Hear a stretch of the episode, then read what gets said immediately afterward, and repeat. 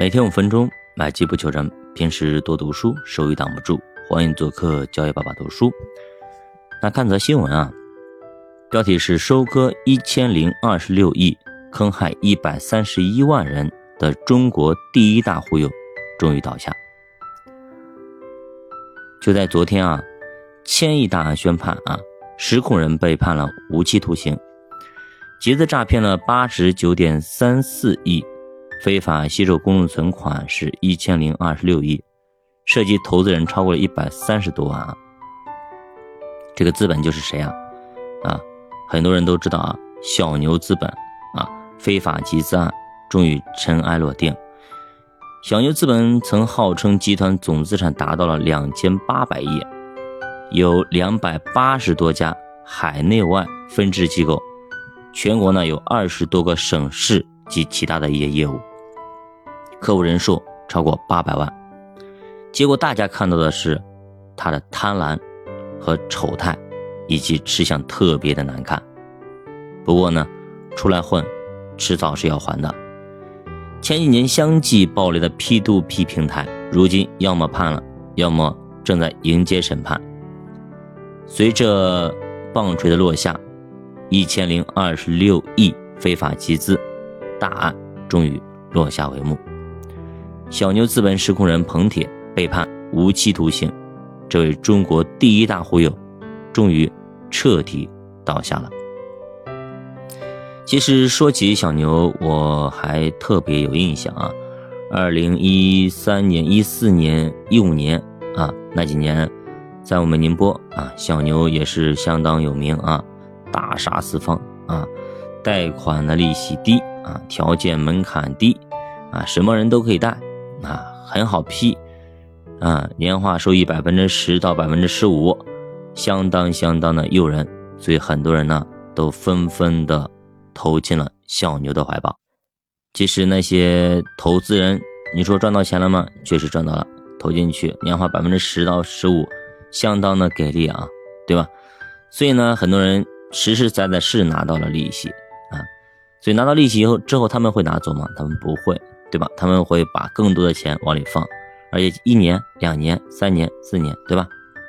如果一个一个资本或者一个平台能让你连续三年赚到钱，而且赚到很多钱，你觉得你是还舍得走吗？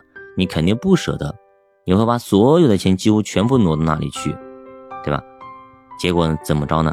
结果呢？利息呢？保本金全部都放里边了，结果突然有一天塌了，平台塌了。你所谓的很有效的理财项目塌了，结果你的本金和利息一起灰飞烟灭，啥也没了，对吧？这就是这种现象啊。呃，这个东西在前些年非常多，但是这几年呢，嗯，P 随着 P to P 的倒下，这种明面上呢不多了，但是呢，隐藏面的东西特别特别多。我举个例子啊，有一位网友他发来了一个信息啊，聊了一下他的经历呢，我希望呢对大家有所帮助啊。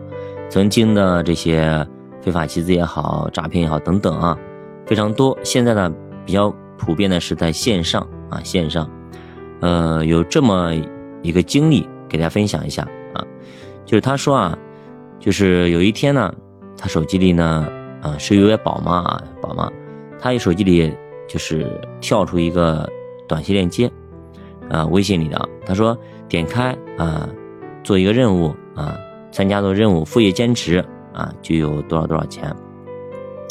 那他又点开看了一下，刚好呢，他想着自己带孩子没收入嘛，哎，刚好也点一下做任务啊，做任务，嗯，做任务呢，像就他先试了一下啊，第一次他投进去一百块钱啊，一百块钱，哎，结果呢，过了大概。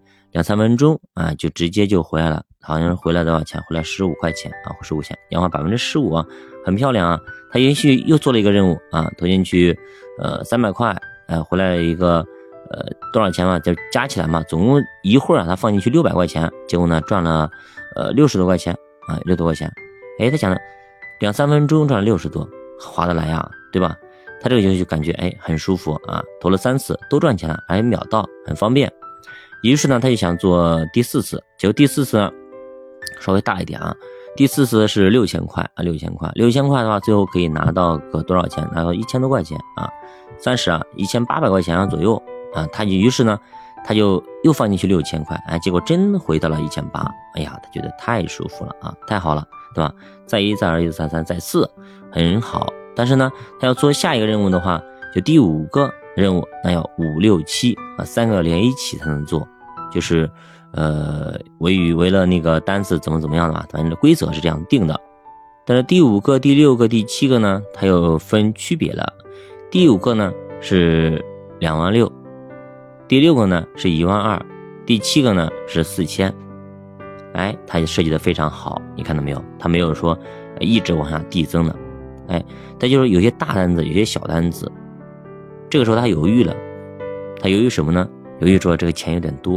他手里没多少钱啊，总共他手里只有两万块钱，这里面那么加起来可能好几万了。这时候他跟客服说：“哎呀，我这个只有两万块钱，这单子要么就不做了吧，以后有小单子再给我。”客服说：“直接来了，你要不要做啊？因为这单子特别抢手，你能抢到这么大的单子，非常的可贵。你要不要的话，我马上就直接给别人了。”这时候他拉开拿来另外一个客服啊，然后另外一个客服就说：“你要不要？你不要，我这边有客户等着呢，马上就要了。”反正是现场很激烈，我们现在作为局外人，我们听着啊怎么样？但是你如果深入其中陷进去的话，那基本上你看着真的是心急火燎的呀！你这钱就在三分钟之后，马上钱就到了，而且大几千块钱啊，对吧？你这样的话，等于说你不用上班，几分钟赚了个几千五六千块钱，那你你也不眼红吗？你特别眼红，对吧？这个时候呢，现场氛围很紧张啊。就是你到底要不要？你不要，马上就给别人了。因为这种这么大的单子很少抢到，都抢个几百块钱，你赚个几十块钱，很正常的。这也是赚个几千块钱，去哪里找这么好的事情啊？反正是现场演戏演的非常逼真啊，非常逼真。他后来思前想后啊，赶紧去啊借网贷啊借网贷，然后借来之后呢，往里砸，放进去，放进去之后呢，五六七做完了，做完之后呢。然后呢，就是对方说这个平台提现啊受到限制等等啊，反正是一套一一套接一套的。在我的想象意念里边，就想不到他们的话术啊，那话术特别一溜一溜的，一环环相扣啊，环环相，然后还要往里充多少钱，然后就解锁等等的一系列的。中间呢还会给你希望，那希望那个了之后呢，然后再给你。压力，然后再给你希望，再给你压力希望。到那个时候呢，你你想到的不是说赚一点钱了，你赶紧把里边的钱捞回来，提现提出来呀，等等等，赚多少钱，然后给你希望，给你等等，你造梦啊，就是陆陆续续，陆陆续续啊，手里只有两万块钱的一个人啊，最后最后借网贷等等，一下子被骗进去了五十多万呀，五十多万，你你敢想象吗？你不敢想象是吧？就是这么发生了，现实就是这么发生了，那。可能你我都觉得啊，这人好傻或怎么样，真的不是这样子啊，因为你没有处在他那样的情境里边，所以你无法体会他的一个感受和想法。就跟同样的一个链接链条，我们一看直接就删删掉了、扔掉了、忽略了，对吧？但是呢，他就点进去了，所以我们忽略的人就无法想象你怎么会点进去，甚至还会去接单，对吧？你像现在看你呃某音啊，或者很多。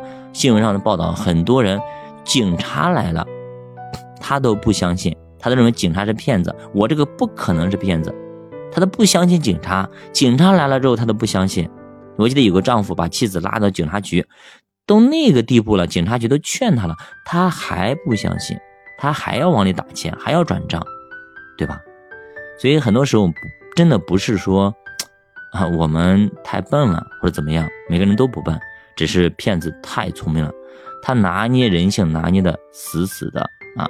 你想想看，为什么第三次、第四次还给你提现，再一再二再三还带四了，你还不相信我吗？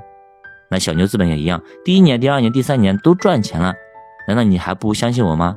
所以，于是你把所有的钱全部放进去了，结果呢，最后灰飞烟灭。